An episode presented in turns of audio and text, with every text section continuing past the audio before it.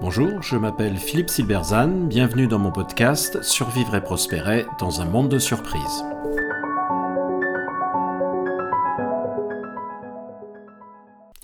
Ce qu'un chien peut vous apprendre sur les dangers de l'IA. Alors que s'accélère son développement, l'intelligence artificielle suscite une crainte croissante, à la fois par son ampleur et par sa puissance. Et ce n'est que le début. La principale crainte souvent énoncée est qu'elle ne sait pas expliquer comment elle arrive à un résultat donné et donc qu'elle est dangereuse. Comment peut-on utiliser une intelligence non humaine si on ne sait pas comment elle marche? Et c'est pourtant ce que nous faisons depuis des milliers d'années avec le chien. Le chien identifié le plus ancien date d'environ 16 000 ans. Les chiens proviennent des loups que nous avons domestiqués. Ils se sont peu à peu transformés par sélection successive au cours des millénaires. Le chien est donc un être artificiel, une création de l'homme. Il n'existait pas dans la nature. Et c'est un être incroyablement utile. Très tôt, il a été utilisé pour la chasse et pour la garde, mais aussi pour nous tenir compagnie. Ainsi, l'homme n'a pas seulement créé des objets extraordinaires, des lances, des habits, etc., mais il a également créé des intelligences artificielles dès le paléolithique supérieur. Or, un chien peut être incroyablement stupide, bien moins intelligent que de nombreux animaux. Il échoue à des tâches pourtant très simples qu'un corbeau exécute lui sans difficulté. C'est parfois à se taper la tête contre les murs de voir leur stupidité.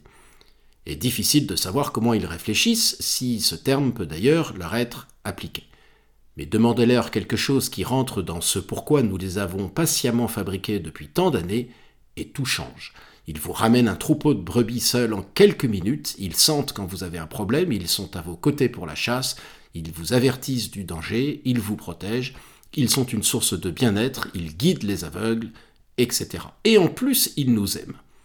En gros, avec le chien, nous avons créé une intelligence spécialisée pour des tâches vitales. Nous ne savons pas comment il fonctionne, il peut être très dangereux, mais il est pourtant remarquablement utile s'il est bien utilisé. Eh bien l'IA, c'est comme le chien. Nous n'avons pas besoin de savoir comment elle fonctionne pour qu'elle puisse être utile. Les deux sont des outils. Comme pour tout outil, il faut bien savoir comment il peut être employé, où il est utile et où il est inutile, voire dangereux, et il faut bien l'utiliser, sinon il peut y avoir des accidents. Le marteau est parfait pour enfoncer des clous, médiocre pour enfoncer des vis, inutile pour bêcher votre jardin, et très dangereux pour les doigts. Un outil est typiquement remarquablement efficace dans son champ, pathétiquement inutile en dehors. Idem pour le chien et donc pour l'IA. L'IA est simplement une manière différente de créer une intelligence artificielle. Le chien c'est bien, mais avec lui, nous sommes soumis à l'évolution pour l'améliorer, c'est-à-dire qu'il faut des générations pour obtenir des traits intéressants. Avec le développement de la génétique et des technologies comme CRISPR, on peut imaginer aller beaucoup plus vite. Mais l'IA, c'est du logiciel, et là, les cycles d'évolution ne sont plus en centaines d'années, mais en dizaines de semaines. Nous pouvons enfin nous affranchir de l'évolution pour développer une intelligence non humaine. Et donc l'argument souvent avancé selon lequel l'IA doit être, je cite, systématiquement explicable, auditable et transparente, comme je l'entendais récemment dans une conférence, est erroné. Exiger cela de l'IA, c'est renoncer à l'utiliser, comme nos ancêtres auraient dû renoncer à utiliser les chiens, incompréhensible, se privant ainsi d'un outil qui leur a considérablement facilité la vie et probablement la survie.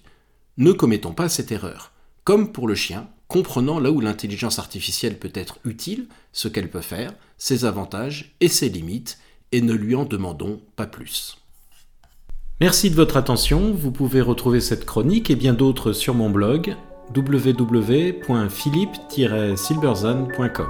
À bientôt.